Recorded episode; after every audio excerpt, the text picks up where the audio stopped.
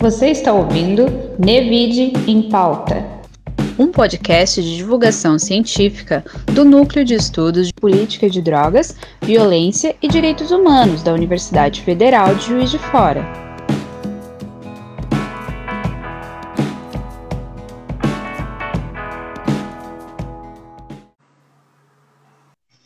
Então, vamos dar início né, a mais uma a mais um Nevide em pauta.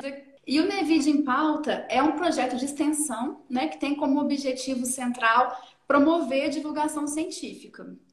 Então, nós estamos fazendo uma live por semana e essas lives ficam disponíveis em forma de podcasts em várias plataformas, como Spotify, que foi uma forma que a gente encontrou né, de estar promovendo é, essa divulgação científica desses temas relacionados à, à pauta do Nevide, para além da academia. E hoje nossa entrevistada, né, para lá de especial, doutora Soraya Mendes. Ela é pós-doutora em Teorias Jurídicas Contemporâneas pela Universidade Federal do Rio de Janeiro. É doutora em Direito, Estado e Constituição pela Universidade de Brasília. Mestre em Ciência Política pela Universidade Federal do Rio Grande do Sul Professora associada do programa de pós-graduação, mestrado e doutorado em Direito do Centro Unificado de Brasília, professora da Faculdade de Direito da Universidade Presbiteriana Mackenzie, consultora da Comissão Nacional de Direitos Humanos do Conselho Federal da Ordem dos Advogados do Brasil, coordenadora nacional do Comitê para a América Latina e o Caribe de Defesa dos Direitos das Mulheres, CLADEM, na gestão de 2016 a 2018 e de 2018 a 2020. Autora de diversas obras, dentre elas Criminologia Feminista, Novos Paradigmas, Processo Penal Feminista e Pacote Anticrime, Comentários Críticos à Lei 3.964 de 2019. E é sócia-diretora do escritório Soraya Mendes, Marcos Santiago e Advogados Associados. Soraya, queria agradecer imensamente, tá? Você ter aceito o nosso convite. Eu sou sua leitora há alguns anos, acompanho parte do seu trabalho. Fico muito feliz que você esteja conosco, ainda que virtualmente. muito obrigada. Bom, eu também quero agradecer, quero agradecer esse convite do Nevid, o convite de uma forma mais extensa à própria universidade, que veio através de você. Também sou sua leitora, você sabe bem disso. Seu livro chegou nas minhas mãos de um, num momento muito especial das minhas pesquisas e que e, com certeza é uma das obras, como dizem muito bem as nossas pesquisadoras feministas, não seminal ovular na nossa, da nossa literatura feminista a respeito das mulheres encarceradas. Então, para mim, esse diálogo aqui é um diálogo, é um diálogo entre irmãs. Então, vamos lá, vamos tratar desses nossos temas, tantos que infelizmente ainda nos trazem muita dor, né, Cíntia? Mas essa é a nossa, é isso, é, essa, é esse o nosso dia a dia, é esse o nosso desafio como mulheres da academia, no meu caso da academia e da advocacia, mas é isso que a gente faz. A gente produz ciência, a gente produz conhecimento e é com, com essas armas que a gente luta, né? Queríamos não estar falando desses temas, né? Queríamos estar falando de outros assuntos, mas enfim, a realidade se impõe.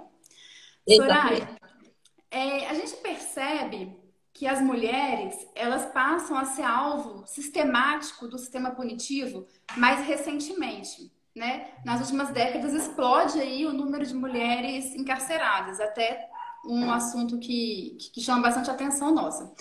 Porém, é, isso não quer dizer que as mulheres não fossem, de alguma forma, encarceradas anteriormente, né? Na verdade, o lar sempre foi esse cárcere historicamente colocado para a mulher. E quando o lar ele não era suficiente, outros espaços eram acionados, como manicômios, como convento. E nos últimos anos, a mulher ela consegue romper, né, com essa, vai conseguindo aos poucos romper com essa prisão doméstica e vai ganhando espaço na esfera pública. E aí vem uma pandemia que nos obriga a voltar para o lar, né? Então eu queria saber, assim, em linhas gerais, como que esse movimento de volta, retorno para o lar, está impactando as nossas vidas? Se você acha que existe um impacto a médio, a longo prazo desse movimento?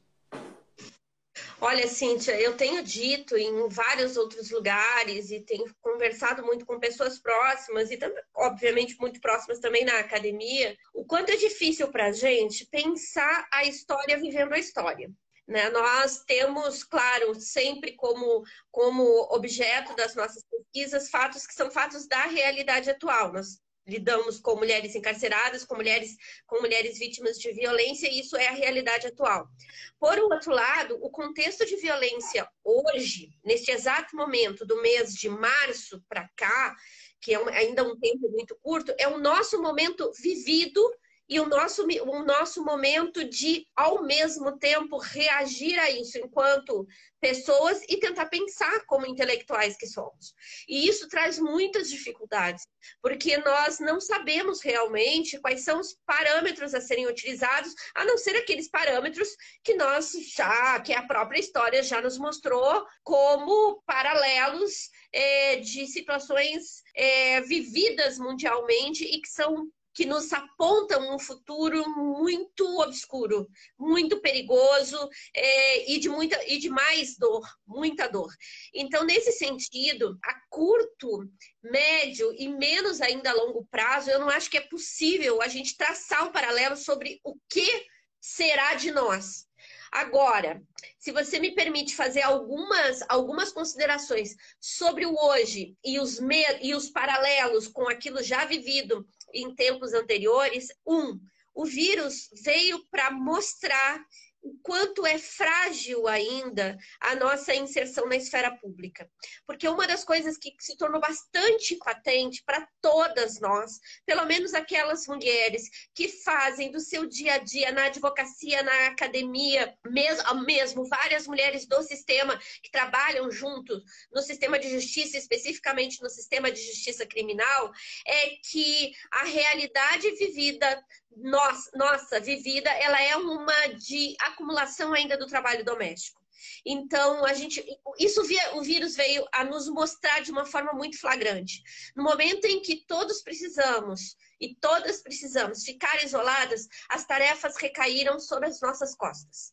Então, isso é algo que está patente, todas as pessoas falam sobre isso e não só falam sobre isso. Ah, por exemplo, a professora Valesca Zanella, uma querida amiga, companheira, pesquisadora da Universidade de Brasília, da área da psicologia, tem feito questionários e mais questionários para avaliar esse impacto do isolamento em relação às mulheres, muito especialmente aquelas que são mães solo e também aquelas, aquelas mulheres que acabaram tendo as atividades redobradas, ainda que não sejam mãe solo.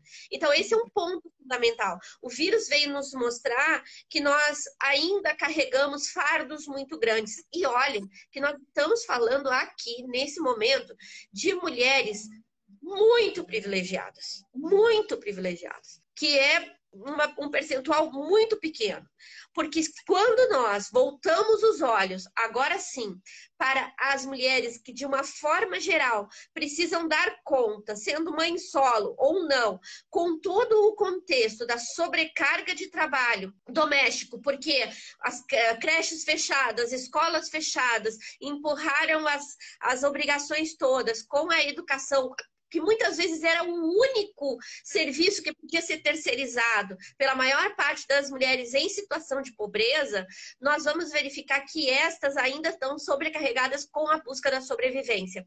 A gente, quando leva em consideração é, os fatos recentes ocorridos, com muita dor, a morte do, do Miguel, eu tenho falado isso várias vezes, é, ela mostra claro, o racismo estrutural, o desprezo pela vida humana e ela escancara a vida da mulher preta pobre brasileira. Aquela mãe não deveria estar trabalhando, aquela mulher não deveria estar trabalhando. Aquela mulher tinha um filho de cinco anos, cuja escola estava fechada, a creche estava fechada e que e ela estava numa condição de trabalho absolutamente não essencial, mas ela se obrigava a ir trabalhar.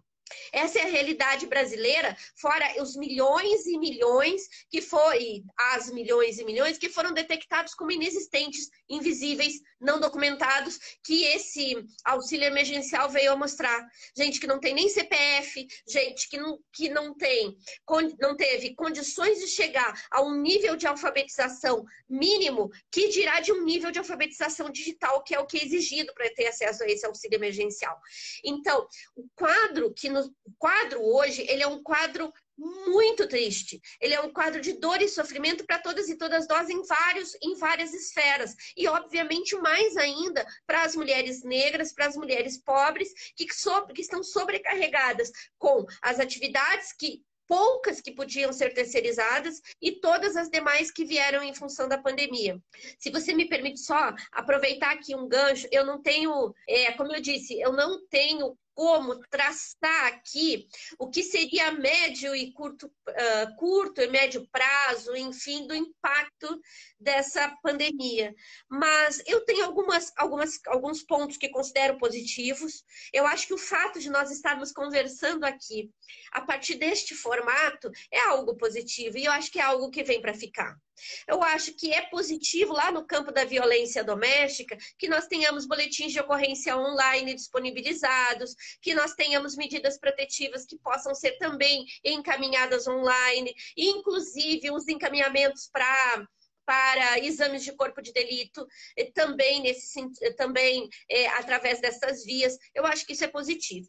Agora, por um outro lado, o cenário que se, que se abre, ele não, é, ele não é positivo de uma forma geral, porque o que nós vemos é uma precarização muito grande nas relações de trabalho, a percepção daquelas que são, historicamente, sempre foram as elites dominantes deste país, de que podem espoliar ainda mais a classe trabalhadora, então que podem ainda mais forçar situações de subalternidade dentro de uma lógica autoritária, violenta, como a professora Marilena Chauí tão bem escreve e denuncia há tantos anos, de maneira que, próximo momento, no estágio do capitalismo que nós nos encontramos, ele me passa uma, uma sensação de que nós vamos viver tempos ainda bem mais obscuros bem mais obscuros. A precarização do trabalho ela é visível, ela é gritante, a desconsideração com o ser humano é visível, ela é gritante, próprio de um sistema ideológico que é, que é esse que se implantou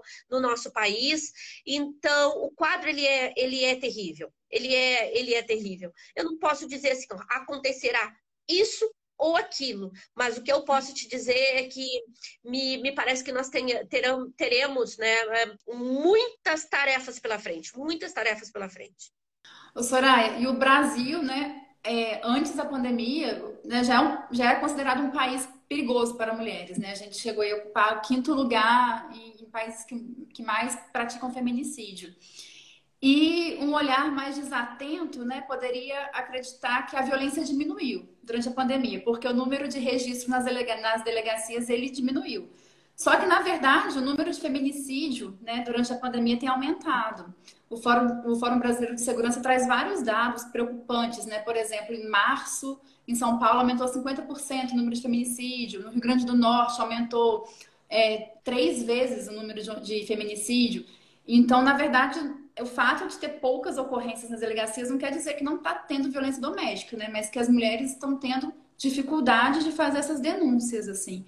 E aí eu li um artigo seu, né, falando sobre a, os boletins de ocorrência online, que, que, que em alguns lugares estão aderindo, mas que ainda assim eles são bastante limitados, né? Porque em alguns momentos elas precisariam instalar presencialmente. Então, eu queria que você falasse um pouco sobre essa violência física, né, que aumenta nesse momento de pandemia, que muitas mulheres é, estão reclusas no lar junto com seus maridos, e o que, que o Estado pode fazer para amenizar essa situação, né? o que, que o Estado deveria estar fazendo para amenizar esse quadro. Sabe, Cíntia, por uma, por uma casualidade do destino, eu comecei essa semana justamente com uma live num debate com a ministra da Mulher dos Direitos Humanos e e, e, falando justamente sobre, sobre violência doméstica.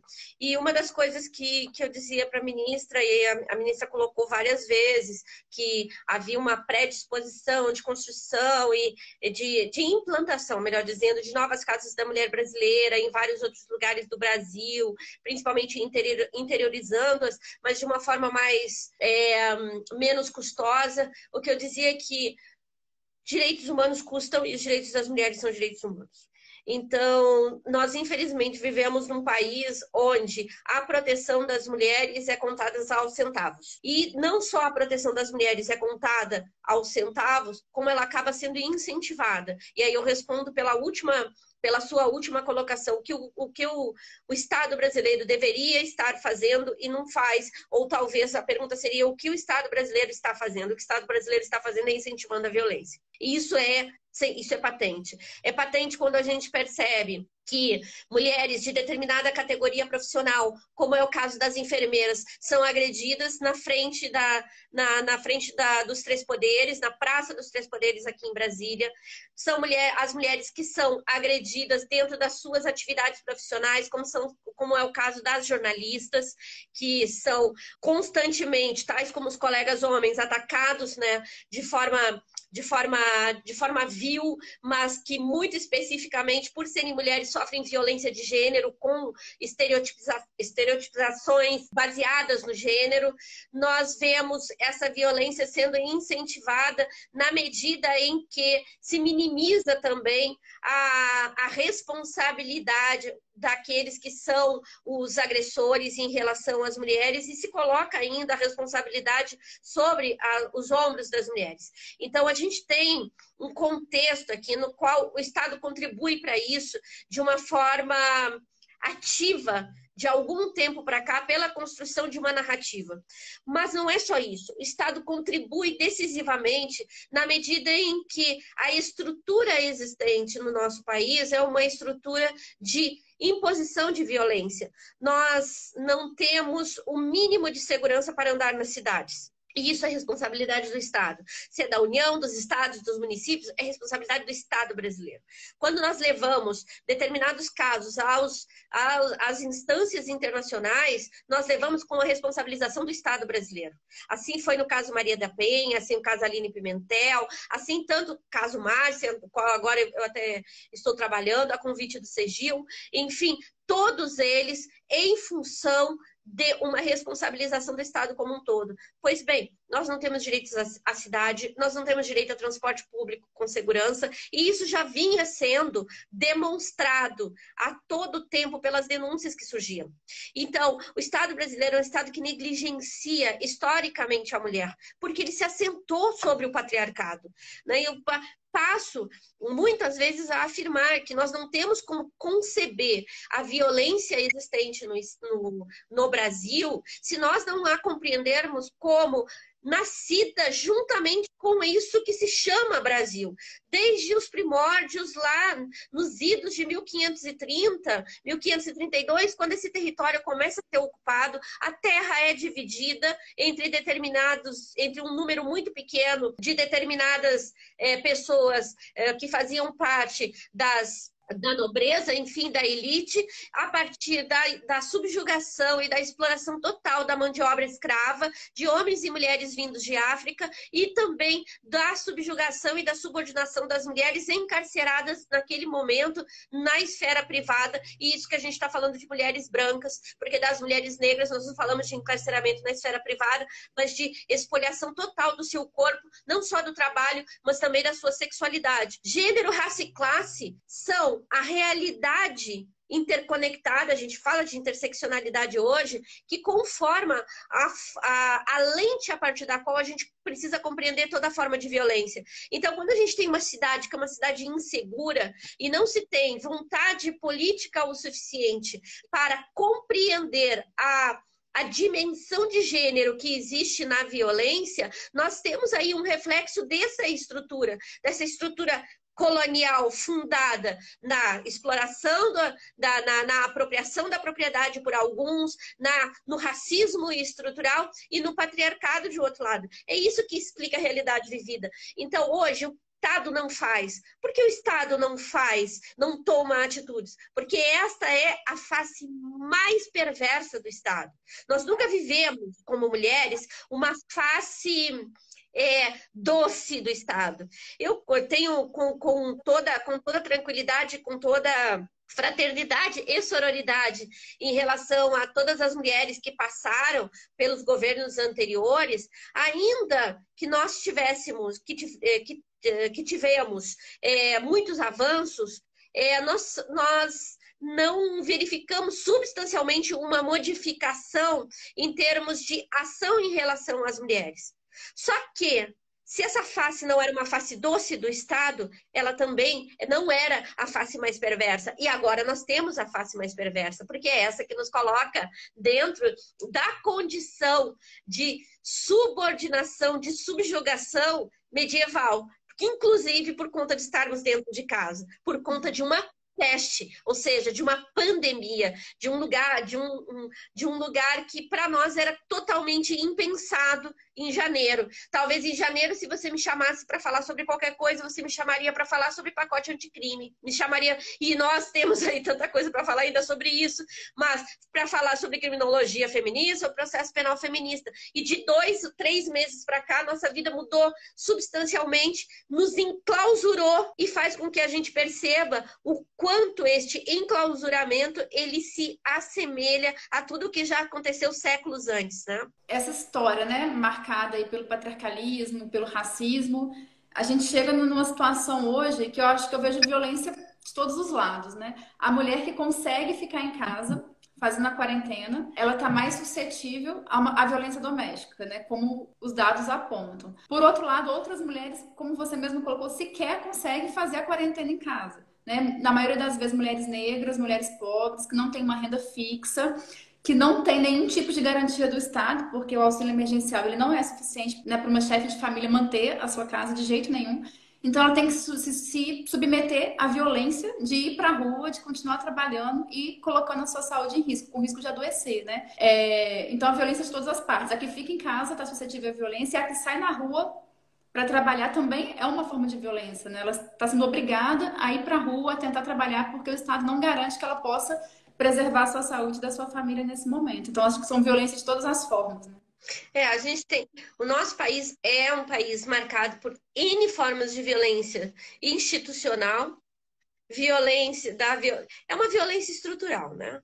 que se expressa em diversos âmbitos, do âmbito doméstico, familiar, falando aqui da violência doméstica familiar, que pode ter como ápice esse ato último de violência que é o feminicídio, mas que passa necessariamente por vários outros momentos de violência, que são momentos muito marcantes e que muitas vezes as mulheres, em função da própria cultura do aceitar, do tentar resolver, sequer percebem como atos de violência. E por isso a importância da Lei Maria da Penha ter trazido a violência moral, a violência psicológica, a violência patrimonial como violências também. E olha que muitas vezes, é, muito especialmente dentro de projetos de extensão, como, como nós temos, enfim, nas universidades, e quando, e quando esses projetos são projetos de atendimento às mulheres, nós verificamos que muitas mulheres, inclusive, não percebem a violência sexual, não percebem que passaram por atos de violência sexual, porque imaginavam que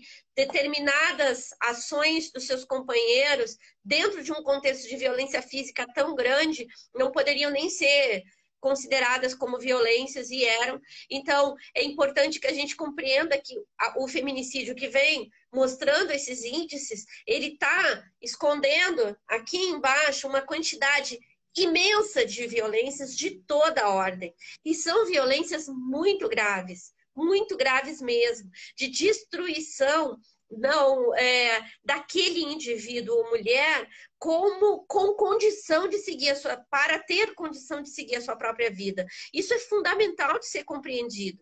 Aliás, eu tenho tenho escrito no campo do processo penal, e falando do processo penal feminista, mais especificamente, da necessidade de nós nos valermos de outros mecanismos de produção de prova em determinados contextos, muito especialmente de violência sexual, que são aquelas avaliações e exames psicológicos. A violência deixa marcas que são marcas profundas, que não são aparentes no corpo, mas que são marcas profundas que determinam a impossibilidade, muitas vezes, de seguir adiante. Isso precisa ser precisa ser demonstrado.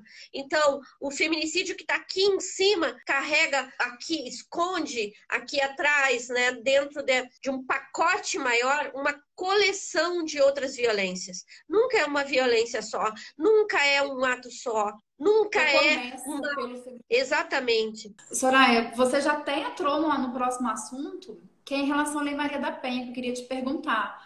Porque né, já, eu já ouvi de você, já ouvi de outros juristas, né, crítica ao nosso Código Penal, por ele ser um tanto quanto obsoleto, salvo né, algumas leis mais recentes, entre elas a, Maria, a Lei Maria da Penha. Então, se você pudesse falar um pouco sobre os avanços da Lei Maria da Penha e, se houver, os limites também, ou da própria lei, ou da aplicabilidade da lei, por favor. Bom, então, assim, ó, num primeiro momento, primeiro vamos dizer, vamos é, explicar que nós não podemos exigir da lei mais do que a lei pode dar. O que a lei é? A lei é um marco. Lei não muda a cultura. Lei ajuda a mudar a cultura, isso é bem verdade. Mas lei não muda a cultura. Então, nós não poderíamos exigir que, a partir da existência da Lei Maria da Penha, todos os nossos problemas estivessem resolvidos, né? Resolvidos. Então, os nossos problemas acabaram a partir daí. Infelizmente, não, porque nenhuma lei tem este condão. Agora, eu tenho duas perspectivas de análise a respeito da, da Lei Maria da Penha e ambas são positivas.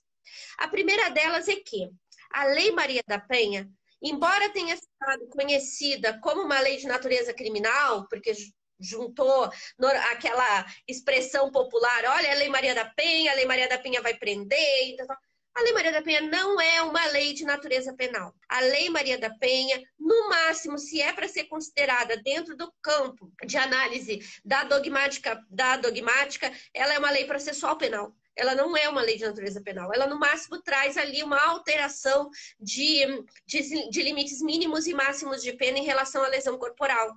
Ela é muito mais do que isso. Ela é um complexo de políticas públicas. E é um complexo de políticas públicas que responsabilizam todos. Ela responsabiliza o legislativo com aquelas que são as necessárias modificações legais para que para que tanto a legislação quanto práticas sejam modificadas. A Lei Maria da Penha, ela traz responsabilizações de parte do executivo para os fins de abrigamento de mulheres em situação de violência, para o estabelecimento de, de, de lugares de acolhimento, como, por exemplo, as casas da mulher brasileira.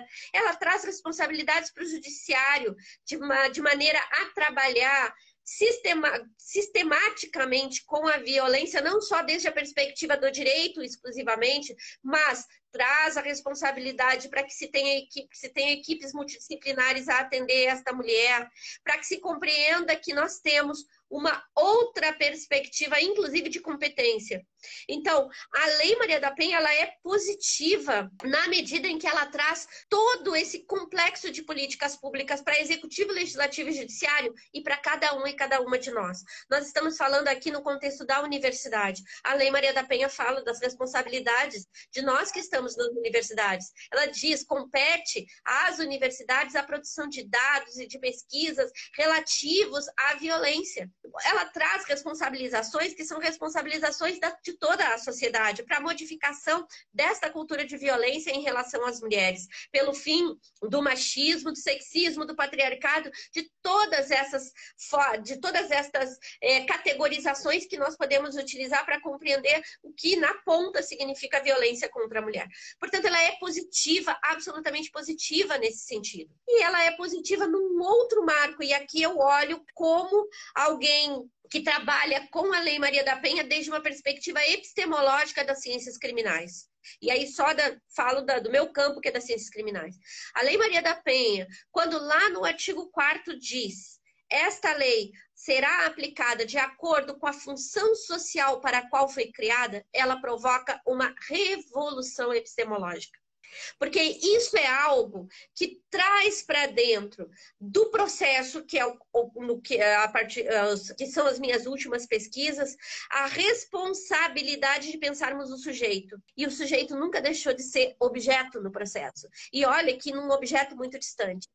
Então, quando ela fala da, da natureza, desculpe, da função que, é, que deve ser é, exercida é, a partir a partir dela própria, a partir dessa normatividade, ela está tá nos trazendo uma outra forma de ver o sistema de justiça, de ver especialmente o sistema de justiça criminal. Portanto, ela é revolucionária. Ela é revolucionária. E traz, e daí, porque eu também dali extraio várias outras consequências para outros campos. A Lei Maria da Penha traz claramente a, a, proibição de que a vítima esteja em sala de audiências submetida a tratamentos vexatórios, degradantes, humilhantes. Veja bem que é algo absurdo que nós precisemos ter em lei, algo que, que para nós parece que parece ser, né, parece ser, deveria ser o mais lógico e mais racional. Mas a Lei Maria da Penha traz isso. Só que quando ela traz isso, não me parece que ela traga tão somente para o campo da violência doméstica familiar, do âmbito da competência do juizado de violência doméstica familiar. Eu trago isso para o âmbito de toda forma de violência de gênero. Então, ela traz ali um, um complexo de, de, de, de normas que que, que, demonstram a existência de uma grande política pública e ela traz, por um outro lado, uma revolução epistemológica de como nós devemos compreender o sistema de justiça, o sistema de justiça criminal, mais especificamente, a partir da sua aplicabilidade desde a perspectiva das mulheres. É isso que a gente fala. É isso que nós trazemos como um dos grandes ganhos é, da construção teórica feminista, muito especialmente é, dada a partir da experiência feminina como ponto fundamental. Ainda que essa experiência feminina tenha, tenha, venha sendo é, problematizada e deve ser problematizada, muito mais pelos meus, meus referenciais do próprio feminismo negro, mas é de experiência que a gente está falando. Em última instância, é de experiência que a gente está falando. Então, finalmente, as nossas experiências enquanto mulheres dentro do sistema de justiça, dentro do sistema de justiça criminal, são colocadas em lei como uma responsabilidade, como uma um medidor para a atuação desse próprio sistema de justiça criminal. Isso é revolucionário. Então, a Lei Maria da Penha, ela tem muito mais é, em ganhos do que ela teria de perdas, se possível fosse, o que eu não admito, exigir da lei algo mais do que ela pode trazer. Porque isso nós temos em relação a todas as demais leis, que são leis que partiram dos próprios sujeitos, seja do Estatuto da Criança e do Adolescente, seja do Estatuto da Igualdade Racial, seja, portanto, de todos esses complexos de normas que nós ainda queremos que saiam totalmente do papel e que se tornem realidade. Isso a gente não pode cobrar mais dessas normas. Agora, a partir dali, nós podemos ter, sim, modificações são modificações efetivas na vida de cada um e cada uma, e aqui de cada uma dessas mulheres em situação de violência. Então, a lei ela representa, é, sob inúmeros aspectos, né, um, um, um, papel bastante positivo. Né? Você acha que existe ainda uma certa dificuldade dos operadores de direito em aplicar a lei? Porque eu já vi alguns casos bem complicados, assim. Por exemplo, uma mulher que eu entrevistei, que ela era ex-presidiária, e ela foi enquadrada na Lei Maria da Penha é, por uma briga de família, por exemplo, esse tipo de coisa a gente tem dificuldades. O que é interessante da gente perceber é a perspectiva com a qual eu trabalho, a minha perspectiva epistemológica, é, epistemológica, quando nós falamos a respeito de democracia, por exemplo, é, a gente não pode achar que lei traz democracia. Quando nós falamos de cultura, a gente não pode achar que lei traz modificação cultural. Até contribui, como eu acabei de dizer, mas ela não traz modificação cultural. E eu acho que esses dois pontos são pontos interessantes. Veja você o seguinte: quando nós falamos a respeito, agora, é, muito recentemente, de juízo de garantias, e eu trato juízo de garantias, é, é óbvio que, que precisa, que precisa ele Esperamos que o Supremo Tribunal Federal o entenda como constitucional e aplicável imediatamente, mas nós não podemos também achar que o sistema, por ser a partir de agora normativamente um sistema acusatório, ele passa a ser democrático. Isso porque, se nós tivermos em consideração é, o, o paralelo das audiências de custódia, uma das coisas que nós vamos perceber é que, mesmo com audiência de custódia, as mulheres pretas, pobres, continuam sendo mães de mais de dois filhos e jovens continuam sendo uh, em massa encarceradas, assim como a juventude negra continua sendo em massa encarcerada. O problema democrático não é a existência de um sistema acusatório ou não. Eu não estou dizendo que não seja, eu quero deixar muito claro isso, até para que não seja mal entendido, e as feministas são é, normalmente mal entendidas enfim, acaba tendo, se, se utilizando de algumas, de algumas expressões nossas como se, se fossem contrárias a avanços que são avanços civilizatórios, e não se trata disso. É um avanço civilizatório e é urgente, necessário, constitucional que nós tenhamos um, efetivamente um sistema acusatório. Agora, daí a dizer que com o sistema acusatório nós vamos ter um processo, nós teremos um processo penal democrático, não me parece que podemos, possamos utilizar essa expressão. Porque a democracia não passa por aí. Ela passa pelo reconhecimento daquilo que a gente falava antes, das grandes engrenagens que que tocam a sociedade brasileira e o Estado brasileiro nesta máquina de moer corpos e mentes, e mais especialmente corpos e mentes pretos e pobres. Então, esse é, um, esse é o ponto fundamental. E, essa, e eu acho que essa é, se eu posso dizer, o nosso grande ganho em sermos criminólogas trabalhando com a dogmática. Porque trabalhar tão somente com a dogmática faz com que você consiga, vez por outra, utilizar de determinadas expressões como se essas expressões pudessem ter o significado que na realidade se mostra inexistente. E a gente conhece a realidade como criminólogo, porque é isso que a gente faz. Né? Os levantamentos que a gente faz são, são exatamente para isso. Bom, num paralelo a esse a essa exemplificação do juízo de garantias, a Lei Maria da Penha também está para a cultura. Então, nós não podemos achar que a Lei Maria da Penha modificaria a cultura a partir do momento em que normativamente está escrito que precisamos eliminar, e olha bem, é o querer eliminar a violência, a violência contra a mulher, a violência de gênero na sua expressão, eh, na sua expressão de violência doméstica e familiar. Ela não, mesmo que ela fosse, e ela é uma das melhores leis do mundo, ela não teria esse condão. Por quê? Porque demanda muito mais do que isso. De que adiantaria termos a melhor lei Maria da Penha? De que adiantaria nós ter que, inclusive, se nós já tivéssemos os melhores instrumentos, claro que seria ótimo que se, se pudéssemos tê-los, os melhores equipamentos para o recebimento dessas mulheres em situação de violência, se as narrativas de violência continuassem sendo as mesmas. O que não é possível admitir é que continue a existir narrativa de violência, incentivo à violência, menosprezo às mulheres. E quando a gente fala de incentivo à violência, muitas vezes as pessoas vão dizer, vão dizer: ah, mas eu nunca vi ninguém dizendo que tem que bater em mulher. Primeiro, que na realidade até existe esse tipo de consideração, mas não precisa dizer isso. Basta dizer que mulheres têm de estudar menos do que homens. Basta dizer que uma menina tem de estar dentro de um determinado padrão de, de, de, de vestimenta, de coloração de vestimenta, para que seja esteja enquadrada dentro daquele padrão. Isso é violência. Isso já nos coloca numa condição de subordinação. Isso já nos coloca numa situação de vulneração. Então, o incentivo à violência, ele é, ele, ele não ele não depende da existência das condições estruturais. O que a gente precisa estruturalmente é modificar a cultura. Então é a mesma coisa com a Lei Maria da Penha. Ela trouxe o quê? Ela trouxe uma sinalização. Ela mostrou Olha, nós precisamos que executivo, legislativo, judiciário e sociedade todos estejam ah, agregados aqui em uma grande rede. E ela fala muito de trabalho em rede, na, na ponta, mas em uma grande rede, uma grande concertação nacional. A Lei Maria da Penha é uma proposta de política de Estado. Ela não é uma proposta de política de governo. Não é se alguém chamou de Casa da Mulher Brasileira e se outro vai chamar de, de casas de acolhimento XYZ. Ela está falando de uma política de Estado.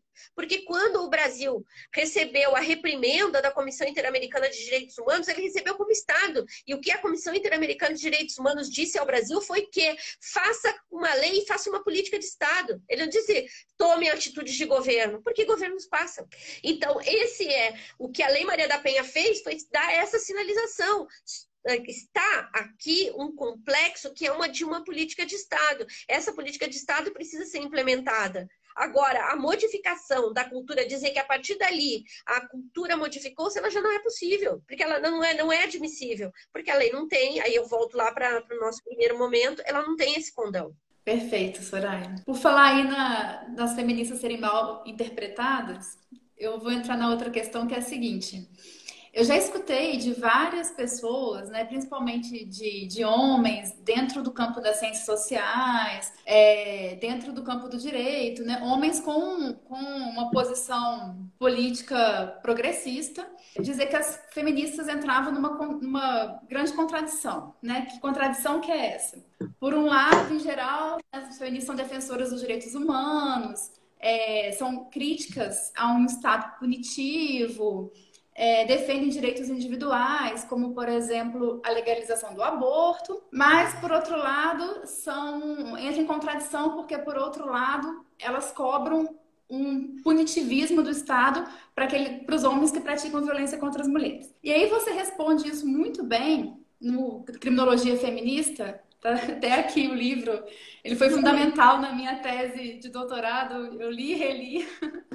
E aí você responde muito bem, né? Falando que, na verdade, isso não é uma contradição, né? Você pode. Não é contraditório se você se você pensar a partir de um, de um direito penal mínimo, né? É perfeitamente possível você ser contra um Estado punitivista que faz uma série de tipificações, né, extremamente punitivista, e ao mesmo tempo você defender a punição em casos de em casos que atentem aos direitos fundamentais, em caso aos direitos fundamentais das mulheres. Né? Isso não é ser contraditório, isso é perfeitamente possível dentro, se você pensa dentro de um direito minimalista.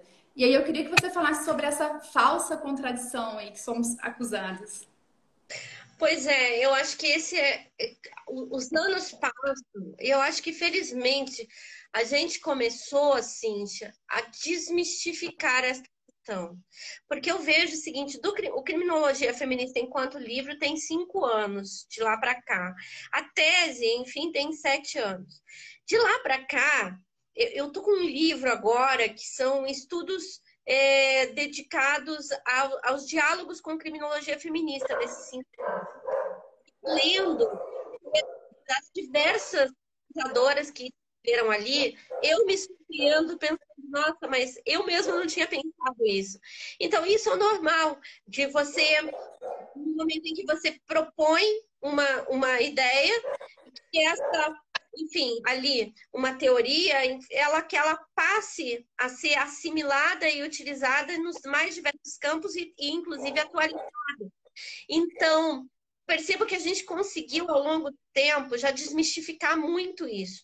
Mas em determinados momentos, muito especialmente quando a grande mídia entra em jogo para a discussão de casos que envolvem muito especialmente ainda os casos de violência sexual, nós temos uma rotulação muito grande em cima das feministas a partir desta dessa ideia de que quando você pede proteção ao Estado, você está assumindo uma postura punitivista. Primeiro, acho que nós teríamos que ter uma outra live para que nós pudéssemos falar a respeito de movimentos de política, de política criminal e que pudesse, pudéssemos aqui estabelecer quais são os movimentos de política criminal que assumem esta nuance punitivista e quais as bases que os embalam. E, por um outro lado, também, discutir criticamente e tratar teoricamente, de cada uma das nuances abolicionistas. Porque nós também, por um outro lado, temos muitas vozes e vozes que se elevam de forma muito forte em prol do abolicionismo, mas existem vários abolicionismos. Eu própria, eu me, me considero, e essa, e essa é a minha perspectiva de análise, uma minimalista. Ah, já ouvi a acusação, então você é uma justificacionista este não é um problema que eu levo para o divã da minha psicanalista. Sim. Por quê? Porque existe aqui um espaço no qual nós precisamos de uma proteção mínima. Ainda que tenha havido a posteriori uma retomada dos estudos do próprio professor Barata, mas o professor Barata, num determinado como eu disse antes, né, nós teríamos que ter uma outra live ainda para pensar isso tudo junto, esse, esses, esses conceitos todos conjuntamente e essas diferentes perspectivas. O que não é possível, isso, e esse é o ponto fundamental que eu quero deixar muito claro aqui, é que se coloque o pensamento feminista como um todo dentro de uma perspectiva punitivista. Aliás, eu acho de uma injustiça tamanha que aqueles e aquelas que são defensores ardorosos da, de, da inclusão e muito especialmente críticos das estigmatizações e das rotulações, justamente sejam os primeiros a nos rotular. É. Porque me sinto rotulada nesse sentido. Porque ou você está aqui dentro dessa perspectiva de abolição total do sistema de justiça criminal ou você é punitivista. Como assim? Nós temos é, outras. Eu escutei, eu escutei numa mesa ano passado. Ou você é abolicionista para tudo ou não é. Como se não existisse alguma necessidade do direito de promover é uma proteção aos mais vulneráveis, né? Proteger do próprio Estado, inclusive. Né? E aí, e aí, como eu, eu chego, já cheguei a colocar, já tive alguns debates, enfim, até muito calorosos, enfim, com companheiras é, das hostes e representativas das hostes abolicionistas, eu quero muito que nós cheguemos a um tempo onde, onde homens e mulheres sejam capazes de resolver os seus conflitos por outras formas que não pelo direito penal. Eu temo, por outro lado, que não verei isso durante a minha vida. Assim como as que me antecederam também não viram. E neste momento, enquanto nós formos lápides em cemitérios, nós precisamos encontrar mecanismos de proteção. Nenhuma das companheiras que conheço que se consideram e que, que abertamente se dizem minimalistas propõe a lei penal como solução para conflitos. Pelo contrário, nenhuma afirma que a lei penal ela deve ser recrudescida, que a lei processual penal ela deve trazer maior, menos garantias ou que a execução penal ela deva ser ainda mais gravosa. Nenhuma.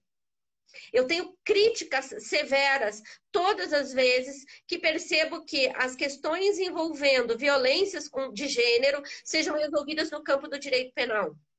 Recentemente fiz um, um, levantamento a respeito dos projetos de lei em curso na Câmara e no Senado Federal, até para a preparação do debate que estava, é, do qual participei na, na segunda-feira lá no Senado com, com a ministra Damares, e eu percebi ali que a maioria dos projetos eram projetos que traziam modificações que vinham no sentido de proteção das mulheres e de recursos, muito especialmente, neste momento de pandemia. Mas havia também projetos que traziam aumento de pena, hum. que é absolutamente ineficaz e inócuo.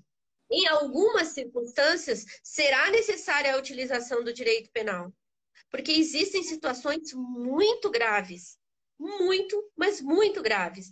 Mas, por um outro lado, nós temos, sim, que pensar que, que a, a situação de violência ela precisa ter um compromisso, que é esse compromisso justo trazido pela Lei Maria da Penha, de todos e todas num complexo muito maior entre executivo, legislativo, judiciário, sociedade e de todos e todas nós. A gente quer política pública se a política pública de transporte, se a política pública de segurança na cidade, se a política pública que garanta a uma trabalhadora que não precise sair da sua casa às 5 horas da manhã com seu filho de 5 anos para ir trabalhar num contexto de pandemia existir, nós vamos diminuir a violência contra a mulher aqui. E é isso que a gente quer e a gente vai diminuir com certeza a atuação do direito penal. A gente não quer direito penal. A gente só está dizendo que em determinadas situações o direito penal ele ainda vai ser um limite, no limite, um mal necessário, sem esquecer nunca que o sistema crimin... o sistema carcerário, em última instância, ele impõe dor e sofrimento. Eu passo a maior parte do tempo escrevendo com relação ao sistema de justiça criminal a forma pensando em formas de desencarceramento. A Nossa. ideia é desencarcerar. Então, uhum. ainda que tenha, que tenha de ser a partir de diminuições de penas, de análises a respeito de culpabilidade que levem em consideração outros elementos, como eu proponho, a, o direito à construção da narrativa para as mulheres que são criminalizadas, é, ainda que não descriminalize, mas se diminuir pena, diminuir dor e sofrimento. Então, a minha, a minha atividade teórica e intelectual, ela é dedicada a isso, a diminuir o sistema penal e que um dia ele, ele desaparecer, mas com os olhos abertos para todas essas, essas lápides que trazem os nossos nomes.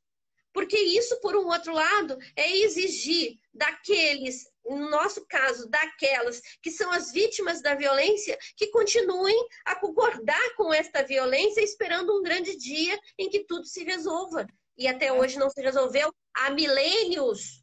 Há milênios, a professora Eliette Safiotti falava exatamente isso. A violência contra a mulher, ela não é algo atual, ela é milenar.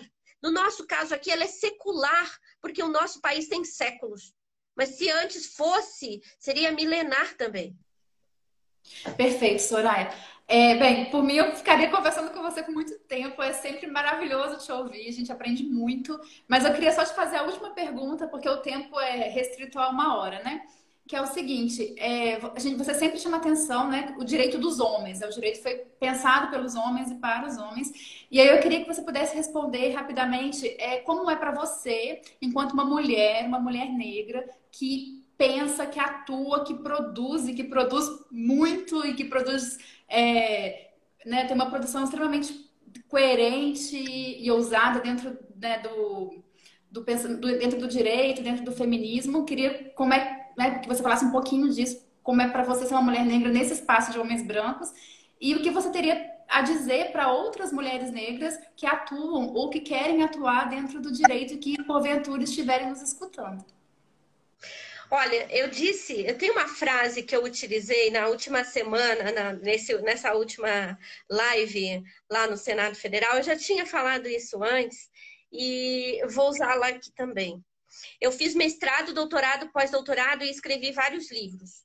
Mas eu não precisaria de nada disso para reconhecer a violência contra a mulher, porque eu sou uma mulher, uma mulher negra e da periferia nesse país. Esse é o primeiro ponto. Portanto, o que eu tenho a dizer é que, de todas as formas de violência, inclusive hoje, dentro né, da, das perspectivas de violência institucionais, eu tenho a, o conhecimento delas, da academia à advocacia. Então, isso é algo que, por um outro lado, me liga muito com todas aquelas que são as juristas que se encontram também na mesma situação que eu. E eu acho que isso é muito bonito traduzido no contexto, no conceito da Vilma Piedade, que é dororidade. Quem sente as mesmas dores que eu é minha irmã. Então, nós compartilhamos dores, que é essa dor de ver as nossas perspectivas teóricas, epistemológicas ainda colocadas em condição de subalternidade. Esse é um primeiro ponto. Agora, o que eu diria, e para finalizar, para as pesquisadoras, jovens muito especialmente pesquisadoras, e muito especialmente para as pesquisadoras, advogadas, enfim, todas estas mulheres do nosso campo aqui de atuação, é que não buscam lugar na mesa. Porque nós não viemos para buscar um lugar na mesa, nós viemos para virar a mesa. Portanto, quando a gente busca o lugar na mesa, muitas vezes a cadeira que nos é dada é lá no cantinho, para que a gente simplesmente ocupe aquele espaço e simbolicamente pareça que aquele espaço é plural e democrático. Vira a mesa. Isso tem custos? Claro que tem. Ouçam aqui uma mulher já com alguma experiência de vida para dizer que tem custos, mas por outro lado também posso dizer que vale muito a pena a gente chegar num determinado, num determinado nível, determinado nível, determinado estágio da vida e olhar assim, hum, virei foi muita mesa, melhor do que ter sentado com aquelas pessoas e naqueles lugares. Então eu acho que é isso. Na nossa vida é luta. Eu comecei essa, essa live, agora eu vou fazer os agradecimentos finais, agradecendo a Cíntia por essa oportunidade, porque já li a Cíntia várias vezes. Uhum. E, e dizia: nós somos companheiras, nós somos, nós somos irmãs, naquela que é a perspectiva de que o que nós produzimos teoricamente, o nosso conhecimento é instrumento de luta. E é isso que a gente faz. A gente produz conhecimento, conhecimento de qualidade, e eu não estou falando aqui por mim, por vaidade, eu estou dizendo que nós produzimos conhecimento de qualidade, porque tudo o que nós fazemos é altamente complexo, é profundamente científico, e nós produzimos com um sentido, que é mudar a vida de todas nós, de todas as mulheres. Eu acho que isso não pode ter melhor compensação na vida. Soraya, muito obrigada pela entrevista. Tá, o Instagram está me avisando que falta um minuto para encerrar.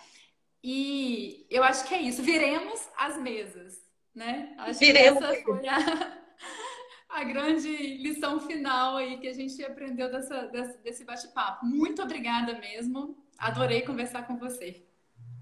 Tchau, obrigada tchau. por quem nos acompanhou. tchau. Viremos, as me viremos a mesa. Este podcast foi editado e apresentado pelo Núcleo de Estudos de Política de Drogas, Violência e Direitos Humanos da Universidade Federal de Juiz de Fora. Acompanhe nossos trabalhos em ufjf.br/nevide e nos siga nas redes sociais.